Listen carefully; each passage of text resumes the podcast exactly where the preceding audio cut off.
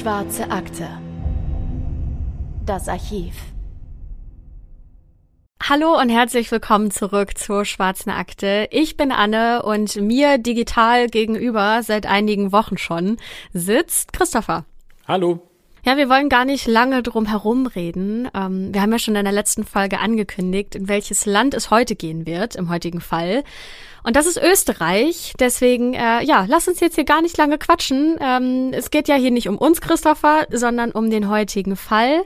Also, Christopher, worum geht's denn heute? Den Fall, den wir uns heute ausgesucht haben, ist ganz besonders.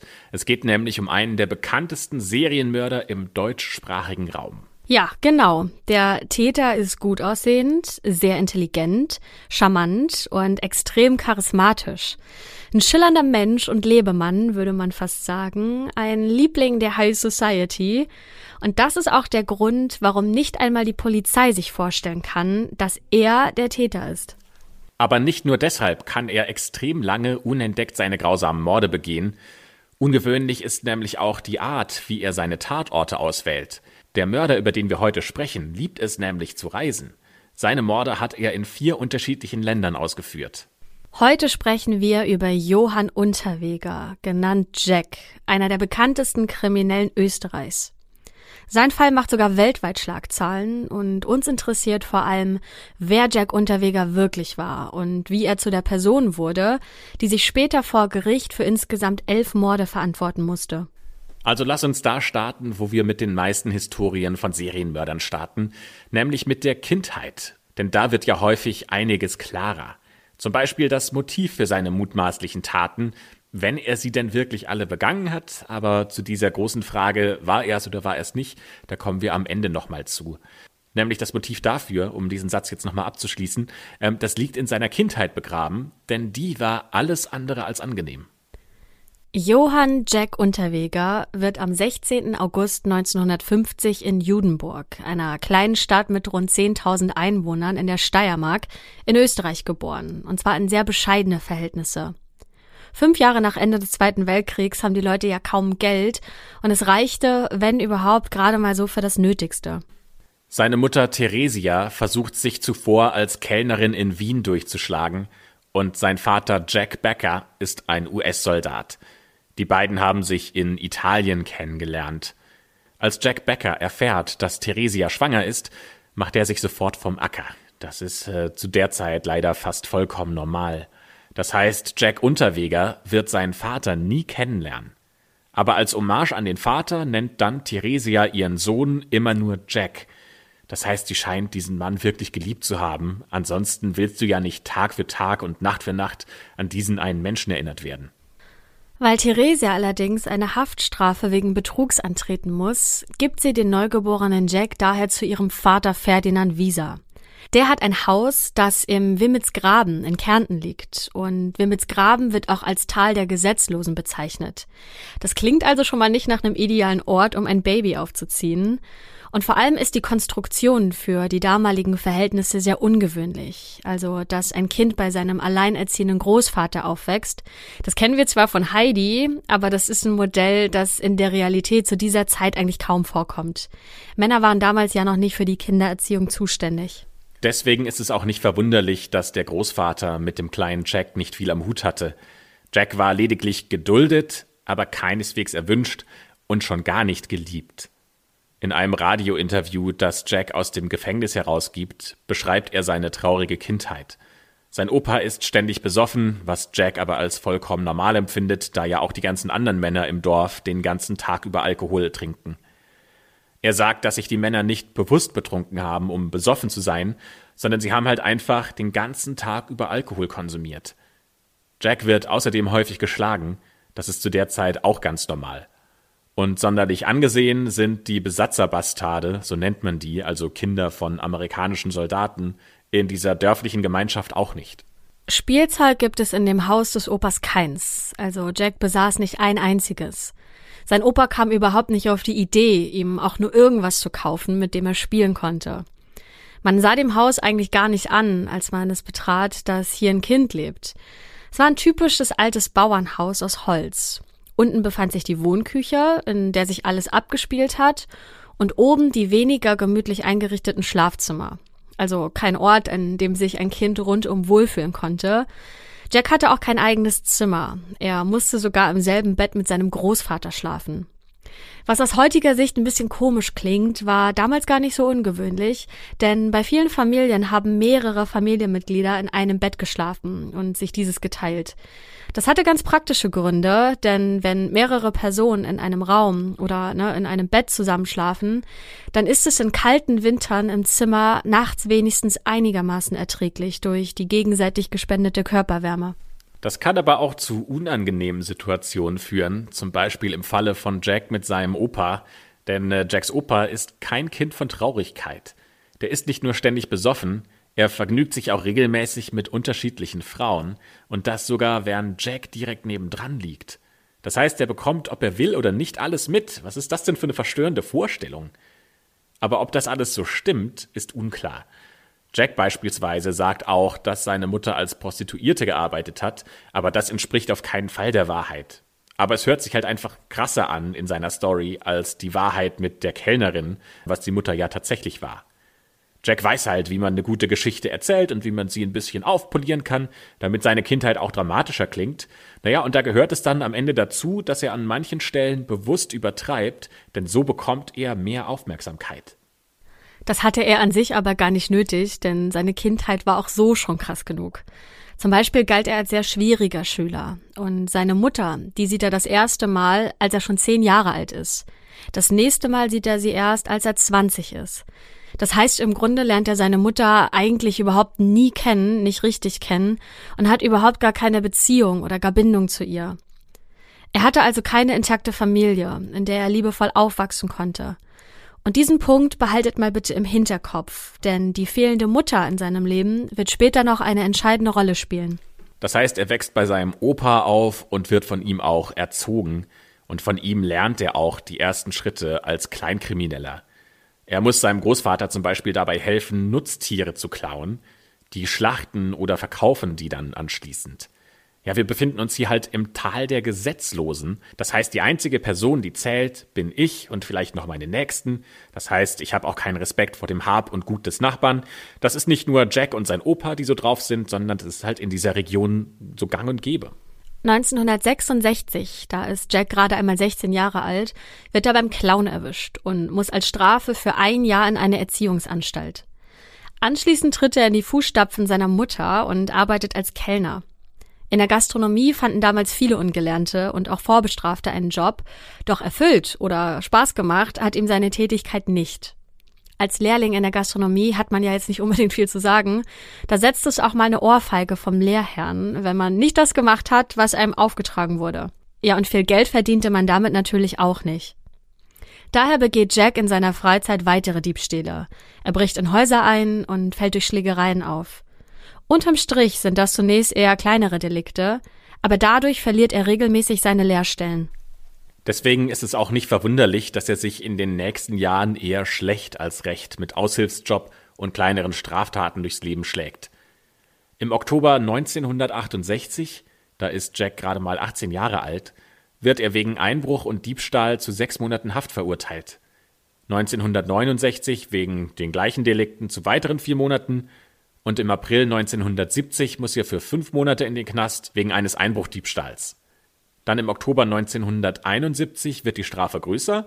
Er muss für 15 Monate ins Gefängnis, denn zuvor hatte er ein Auto geklaut. Im März 1974 gibt es weitere sechs Monate, erneut wegen Diebstahls. Das heißt, im Grunde steht er für die ganze Jugend und sein junges Erwachsenenleben immer so mit einem Bein im Knast, kommt wieder raus und ein paar Monate später muss er wieder in den Knast. Doch er fällt nicht nur durch Diebstähle auf, auch seine ungezügelte Wut bringt ihm mehrmals Ärger ein. So schlägt er immer wieder Frauen brutal zusammen, und einmal prügelte er auf eine Frau ein, fesselte sie mit ihrer Strumpfhose und missbrauchte sie auf sadistische Art. Für diese Tat wird er später zu drei Jahren Gefängnis verurteilt. Im Juni 1974 lernt Jack dann eine junge Frau kennen, die heißt Anneliese. Mit ihr reist er später dann in die Schweiz und dort lernen die beiden Barbara kennen. Beide Frauen werden vom Charisma von Jack magisch angezogen. Die sind ihm quasi hörig. Er kann sie dazu überreden, für ihn anschaffen zu gehen. Jack wird ihr Zuhälter. Die Schweiz ist ein teures Pflaster und die drei haben kaum Geld, aber als Prostituierte verdienen die beiden zumindest so viel, dass sie zu dritt über die Runden kommen. Anfang Dezember 1974 wird Anneliese von der Polizei erwischt, als sie gerade als Prostituierte arbeitet. Sie muss die Schweiz daraufhin verlassen und kehrt in ihre Heimat nach Deutschland zurück. Jack und Barbara begleiten sie auch zurück nach Deutschland. Später trennen sich allerdings ihre Wege. Doch dann geht ihnen langsam das Geld aus. Am 12. Dezember 1974 fährt Jack Barbara zu ihrem Elternhaus ins hessische Eversbach. Auf dem Weg treffen sie gegen 23 Uhr eine Nachbarin von Barbara, die 18-jährige Margaret Schäfer. Die kommt gerade von einer Weihnachtsfeier. Barbara und Jack bieten ihr an, sie im Auto mitzunehmen, und Margaret Schäfer steigt ein. Sie ist froh, dass sie nicht weiter durch die Kälte laufen muss, aber sie ahnt nichts von der Gefahr, in die sie sich gerade begeben hat. Ich meine, schließlich ist das auch ein 2800 Einwohnerort, da kennt jeder jeden und Barbara ist ihre Nachbarin, also was soll da schon passieren? Doch sie kennt nicht die Pläne von Jack und Barbara. Die beiden entscheiden nämlich spontan, sie auszurauben. Im Auto nehmen sie der völlig überraschten Margaret Schäfer zuerst die Handtasche ab und fesseln sie. Dann fahren sie zu der Einliegerwohnung von Margaret Schäfer, die im Haus ihrer Eltern liegt, und holen sich weiteres Bargeld, das da versteckt ist. Das ist nicht viel, sondern gerade mal 100 Mark, aber für ein paar Tage reicht das Geld auf jeden Fall. Anschließend bringen Jack und Barbara die junge Frau zurück zum Auto. Jack sagt, dass er sie ein paar Kilometer außerhalb Eversbachs freilassen würde. Er möchte nur einen ausreichend großen Vorsprung haben, um zu fliehen. Zu dritt fahren sie also los in die winterliche Nacht. Und schon hier kann man erkennen, wie hörig Barbara Jack war. Denn niemand würde wohl auf die Idee kommen, die eigene Nachbarin auszurauben. Vor allem in einem kleinen Ort, für ein paar Mark, wo das ja super schnell die Runde macht und Barbara sich dann eigentlich nicht mehr sehen lassen kann. Aber leider kommt es noch viel schlimmer. Jack hält in einem Waldstück an und steigt mit dem Entführungsopfer aus. Barbara bleibt im Fahrzeug sitzen und nach ein paar Metern schlägt Jack brutal auf die 18-Jährige ein. Erst mit den Fäusten und dann später sogar mit einem Totschläger. Am Ende erwürgt er die junge Frau mit ihrem eigenen BH. Jack und Barbara fliehen mit ihrer Minibeute zurück in die Schweiz nach Basel. Dort wird dann Jack am 17. Januar 1975 wieder verhaftet, aber nicht wegen des begangenen Mordes, sondern weil ihn Anneliese wegen Entführung angezeigt hatte. Die hat nämlich ausgesagt, dass Jack sie gegen ihren eigenen Willen festgehalten hat. Und äh, deswegen wird Jack, wie gesagt, festgenommen und im März 1975 direkt nach Österreich überstellt. Und mittlerweile ist auch klar, dass er der Schuldige im Mordfall Margaret Schäfer ist. Vor Gericht bekennt sich Jack aber nur des Raubs für schuldig. Er gibt zwar zu, Margaret Schäfer getötet zu haben, doch das soll ein Unfall gewesen sein. Zugeschlagen habe er im Affekt. Als er dann bemerkt hat, dass Margaret Schäfer tot sei, habe er den BH lose um den Hals des Opfers gelegt, um ein Sexualverbrechen vorzutäuschen. Mit seiner Geschichte versucht er den Vorwurf des Mordes zu entkräften, damit er nicht lebenslang ins Gefängnis muss. Doch die Obduktion belegt eindeutig, dass Margaret Schäfer erwürgt wurde. Und das kann nicht im Affekt geschehen sein, sondern das muss ein Vorsatz sein und auch kaltblütig mit viel Kraft durchgeführt werden. Denn äh, beim Erdrosseln braucht man viel Power, viel Kraft, man ist dem Opfer sehr nah und äh, Erdrosseln ist ein grundsätzlich eher langsamer und qualvoller Tod. Das heißt, seine Story, so glaubhaft er ja auch versucht, sie rüberzubringen, lässt sich nicht aufrecht halten. Deswegen wird Jack am 1. Juni 1976 wegen dieses Mordes zu lebenslanger Haft verurteilt. Er muss seine Strafe in der Justizvollzugsanstalt Stein verbüßen.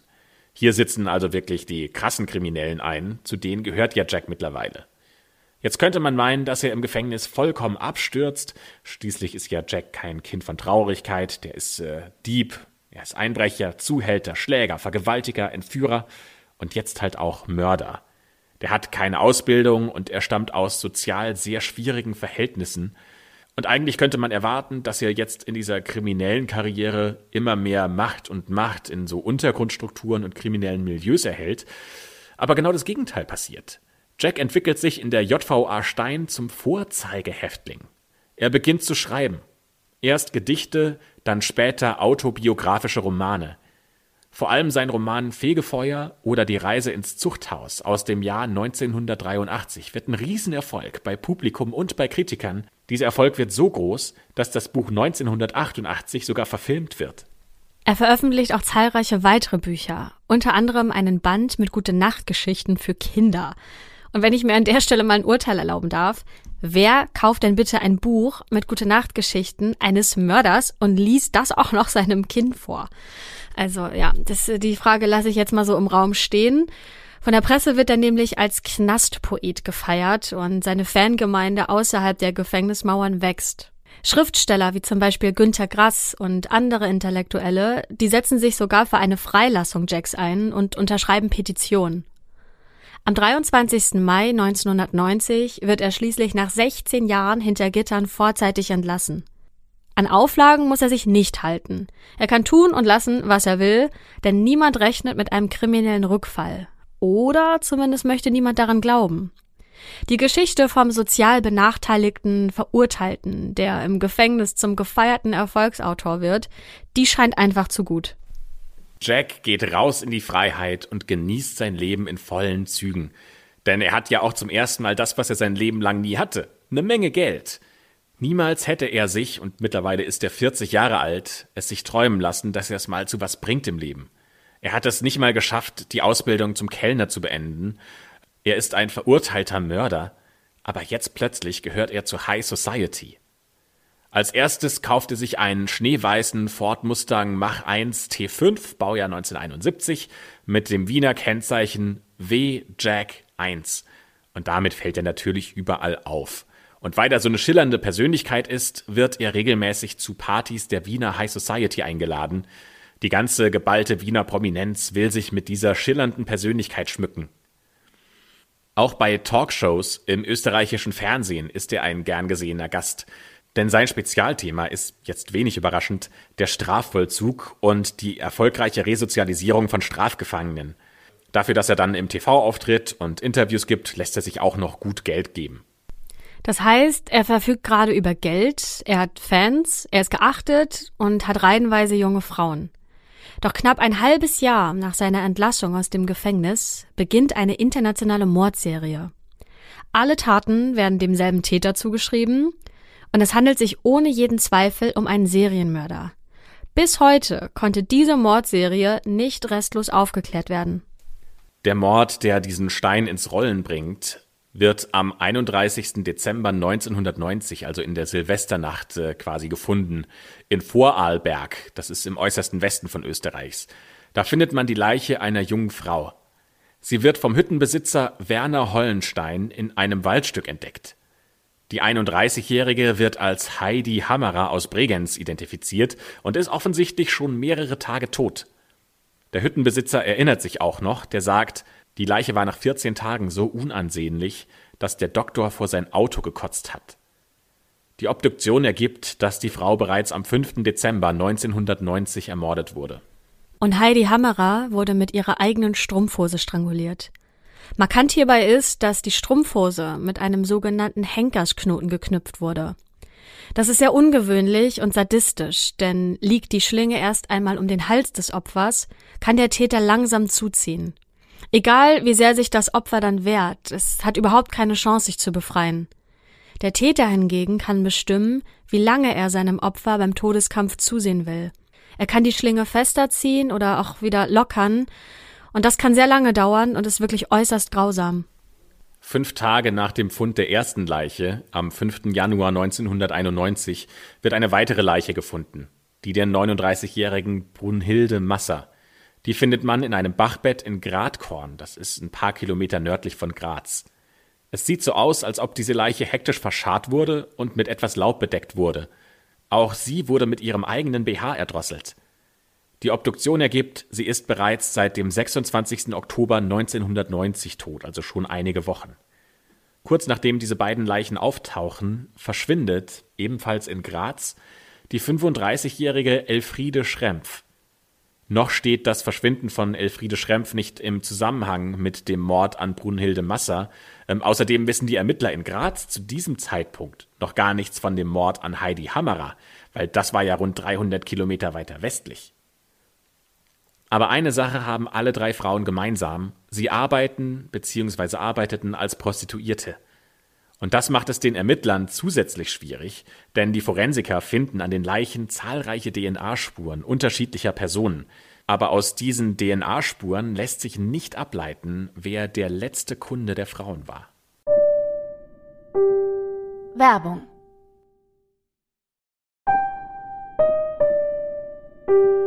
Werbung Ende. Verwertbare Spuren gibt es zunächst keine. Doch dann entdecken die Kriminaltechniker an der Leiche von Heidi Hammerer doch noch etwas. Und das wird später noch von sehr großer Bedeutung sein. Denn an mehreren Kleidungsstücken werden rote Fasern gefunden und das in großer Anzahl. Die Fasern stammen eindeutig nicht von Heidi Hammerer. Sie sind also die erste heiße Spur der Ermittler. Aber noch hat die Polizei keinen Tatverdächtigen im Visier. Dann verschwinden plötzlich innerhalb von nur vier Wochen vier weitere Prostituierte in Wien. Unter den Prostituierten in der österreichischen Hauptstadt geht die Angst vor der Bestie vom Wienerwald um. So nennt man das Phantom ähm, oder die Person, von der man ausgeht, dass sie die Prostituierten tötet. Die Polizei in Wien steht vor einem Rätsel und sie weiß nichts von den Ermittlungen ihrer Kollegen in Graz und in Vorarlberg. Doch dann bekommt die Wiener Polizei überraschend Hilfe in den Fällen, denn die Medien stellen einen Zusammenhang zwischen den einzelnen Taten her. Das gibt auch der Leiter der Wiener Kriminalpolizei ganz freimütig zu, der hat gesagt, wir erfuhren aus den Zeitungen von den anderen Fällen, ich schickte daher meinen leitenden Ermittler nach Graz. Die Ergebnisse sind sowohl für die Beamten als auch die Öffentlichkeit schockierend. Denn ja, es handelt sich um einen Serientäter. Jetzt beteiligen sich auch Polizisten aus ganz Österreich an der Fahndung. Und es wird die aufwendigste Suche nach einem Mörder in der Geschichte Österreichs. Zunächst nimmt die Polizei das persönliche Umfeld der Opfer unter die Lupe. Aber das bringt keine neuen Erkenntnisse. Nur Rudolf Brehm, der seit zehn Jahren mit einer der vermissten Prostituierten verheiratet ist und mit ihr einen siebenjährigen Sohn hat, macht eine interessante Aussage. Denn mitten in der Nacht um drei Uhr morgens bekommt Rudolf Brehm einen überraschenden Anruf. Rudolf sagt, der Anrufer hat gelacht und dann gesagt, dass er sie erwürgt hat. Sie hätte noch mit ihren langen Beinen gestrampelt und geschrien. Ich habe das nicht geglaubt. Ich dachte, das ist ein Witzbold, der mich auf den Arm nehmen will. Unterdessen recherchiert ein Journalist im Wiener Rotlichtmilieu. Denn er will über die Angst der Prostituierten vor der Bestie vom Wiener Wald berichten. Und dieser Journalist ist kein Unbekannter. Denn es handelt sich dabei um Jack Unterweger. Richtig gehört, denn der arbeitet mittlerweile als freier Reporter und veröffentlicht mehrere Zeitungsartikel und Radioreportagen über Wiener Prostituierte. Ähnliche Stories hat er bereits über das Rotlichtmilieu in Prag und in Graz verfasst. Im Zuge dieser Recherchen interviewt er auch den Wiener Kripo-Leiter. Das Thema ist, wie groß ist die Angst der Prostituierten in Wien? Dieser Kripo-Leiter erinnert sich und sagt, wir saßen in meinem Büro und er stellte Fragen – vor allem wollte er wissen, ob wir schon irgendwelche Hinweise auf den Täter haben. Dann werden die vermissten Prostituierten Sabine Meutzel und Karin Eroglu-Slatki in einem Wald an der Stadtgrenze Wiens gefunden. Beide wurden mit Teilen ihrer Kleidung erdrosselt, beides mal mit einem geknüpften Henkersknoten. Und wieder einmal hat der Täter keine einzige Spur hinterlassen. Die Polizei tappt also nach wie vor im Dunkeln.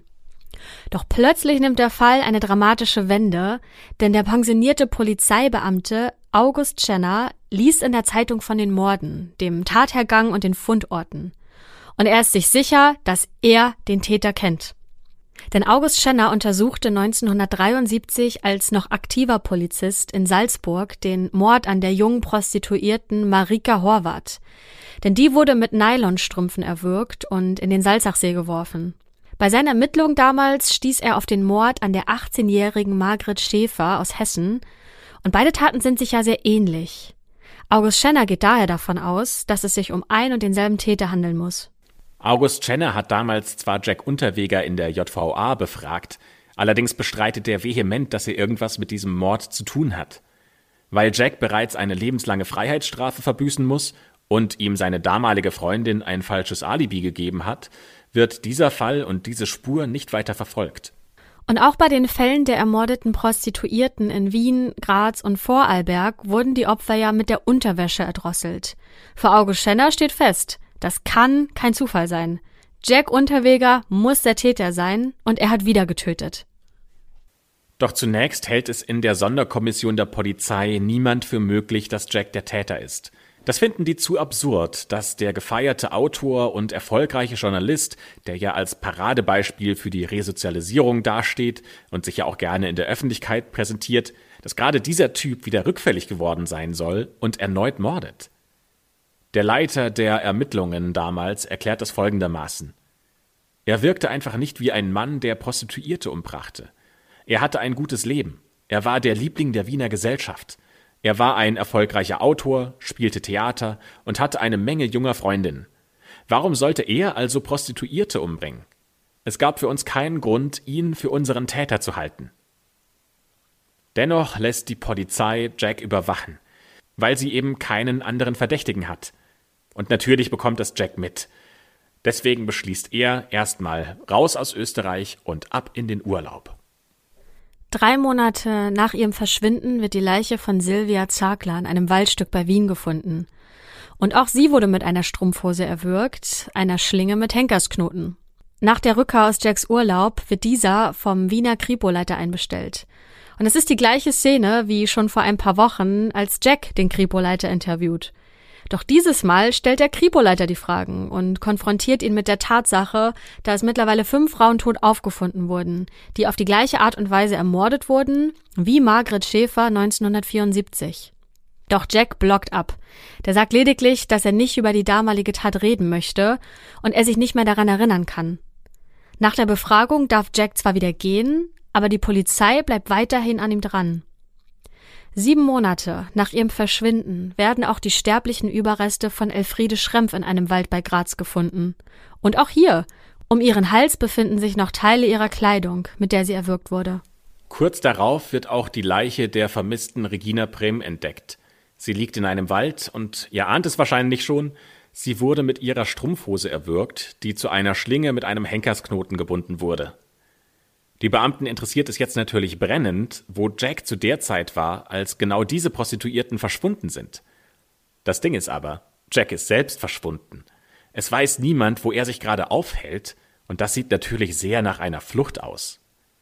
Unklar ist allerdings, ob er jetzt vor der Polizei flieht oder ob er der Öffentlichkeit entkommen will, denn als die Presse davon Wind bekommt, dass Jack als Verdächtiger in den Mordfällen geführt wird, da setzt natürlich jetzt eine beispiellose Vorverurteilung ein – für die Medien steht nämlich fest, Jack Unterweger ist der gesuchte Serienmörder. Das heißt, Jack ist nicht mehr dieser resozialisierte, erfolgreiche Autor, sondern er ist ein rückfälliger Mörder geworden.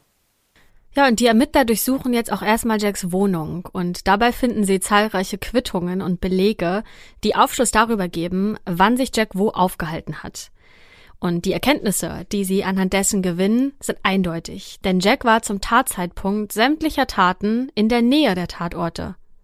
Später stellt sich heraus, dass er für keine der Taten ein Alibi hat. Bedeutet das also, dass er die Frauen ermordet hat?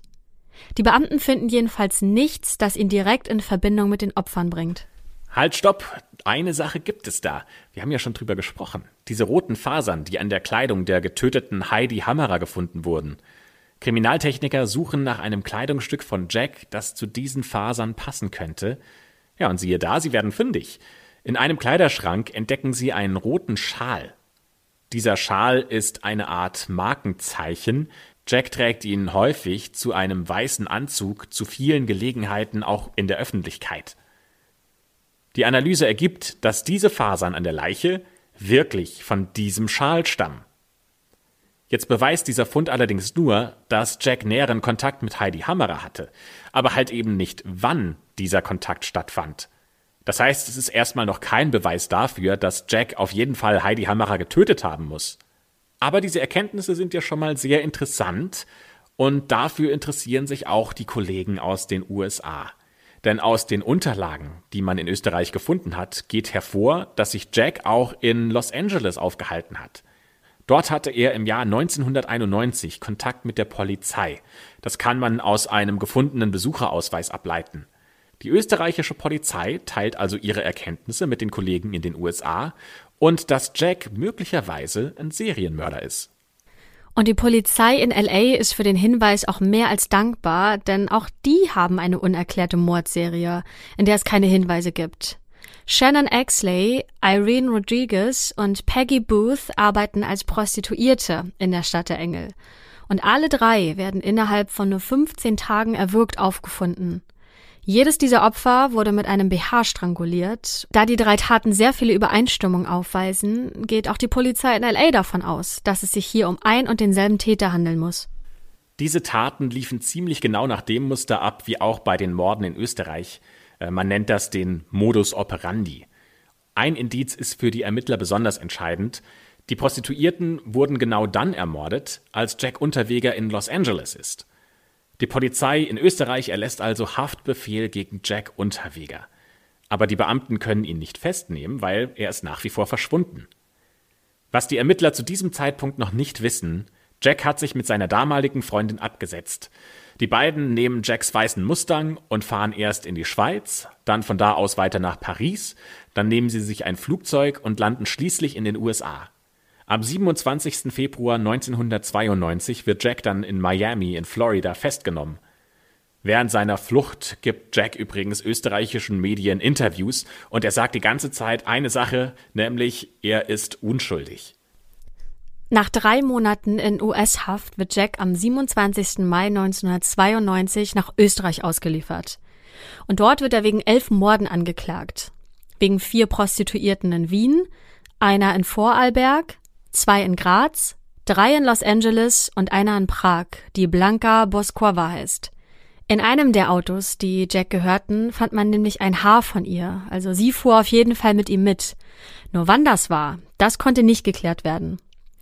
Das ist wie mit den roten Fasern. Sie sind zwar ein Indiz, dass Jack mit der Frau Kontakt hatte, aber eben kein Beweis, dass er die Frau auch getötet hat.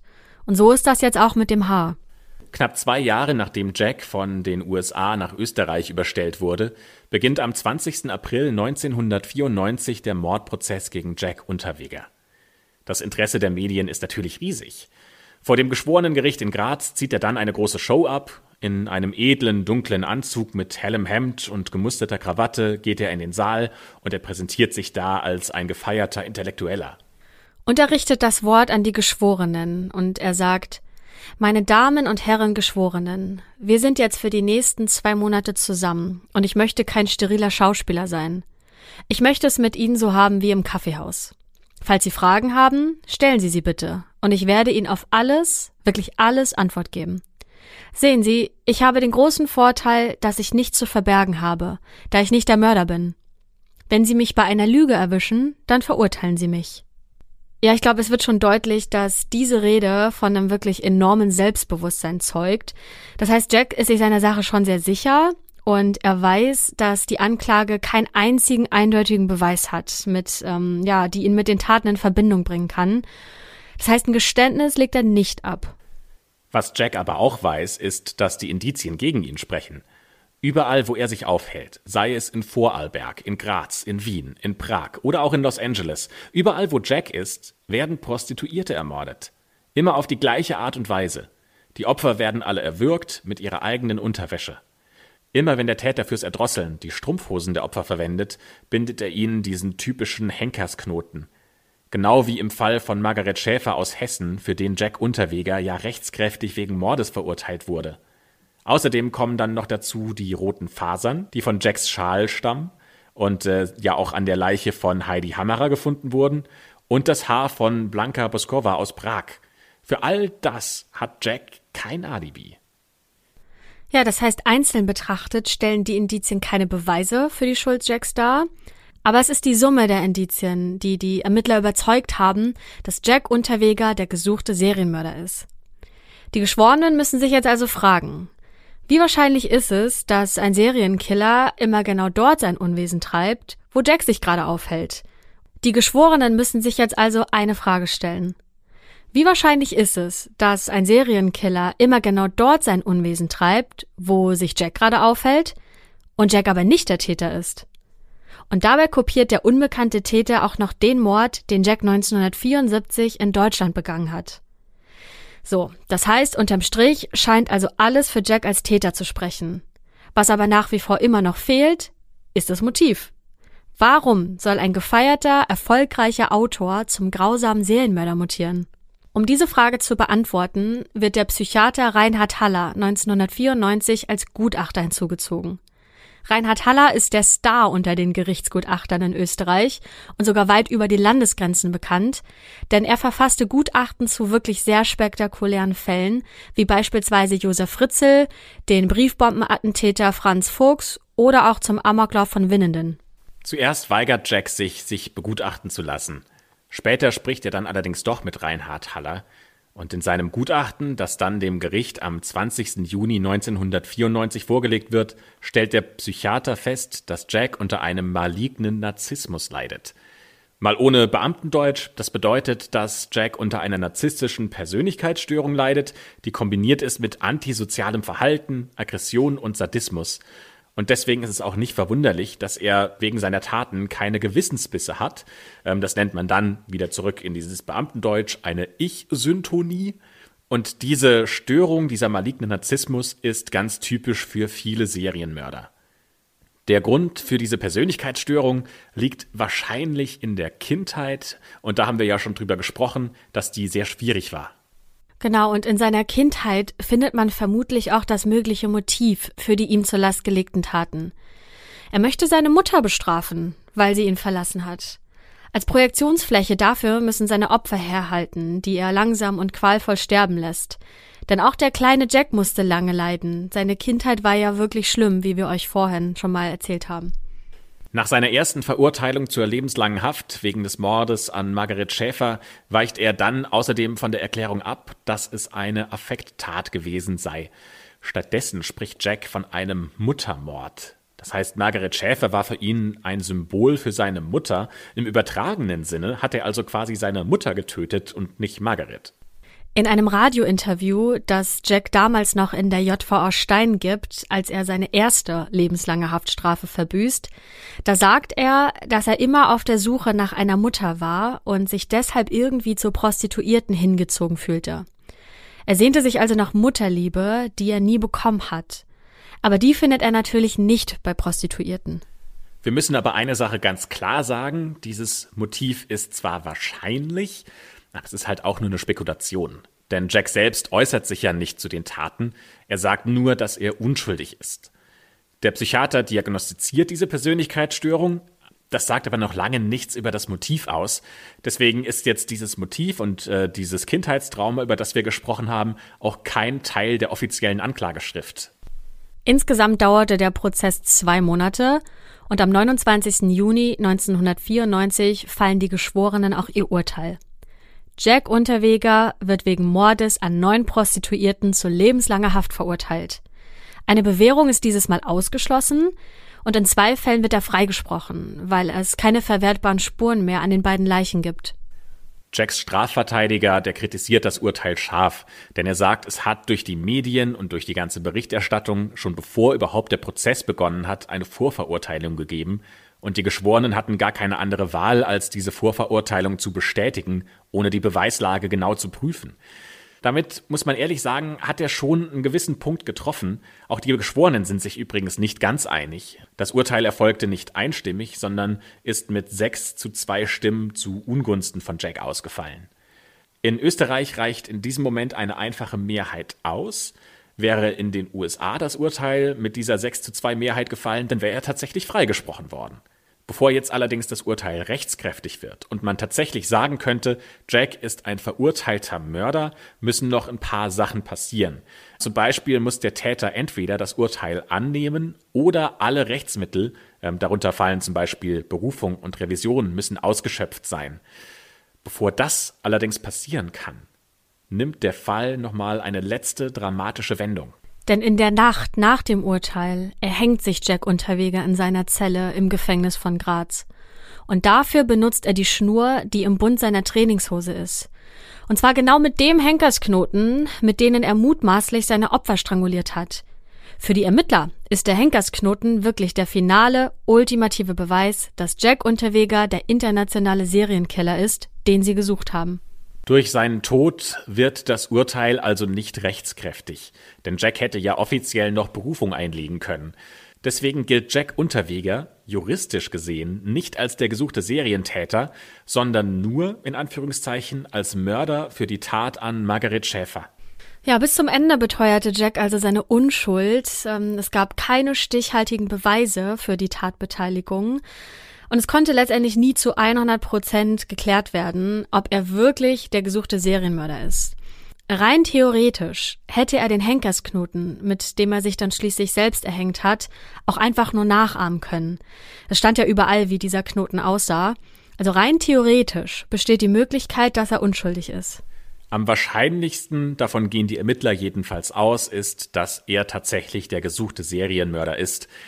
Denn es müsste ihm ja auch klar geworden sein, dass, äh, wenn er sich jetzt umbringt, ihn alle für den Täter halten. Tja, jetzt äh, würden wir gerne mal eure Meinung zu diesem Fall hören. Was glaubt ihr? War Jack Unterweger wirklich dieser grausame Serienmörder, dem insgesamt 13 Frauen zum Opfer fallen? Oder ist er doch unschuldig und äh, nur aus Verzweiflung wurde er in den Selbstmord getrieben? Schreibt uns das gerne, postet eure Kommentare auf Instagram oder auf YouTube oder auf Facebook oder schickt sie uns per Mail. Wir sind wahnsinnig gespannt, wie ihr den Fall bewertet. Und damit schließen wir die schwarze Akte für heute, ähm, freuen uns aber darauf, sie nächste Woche schon wieder für euch zu öffnen. Aber bis dahin verabschieden wir uns zumindest für heute. Bis zum nächsten Mal.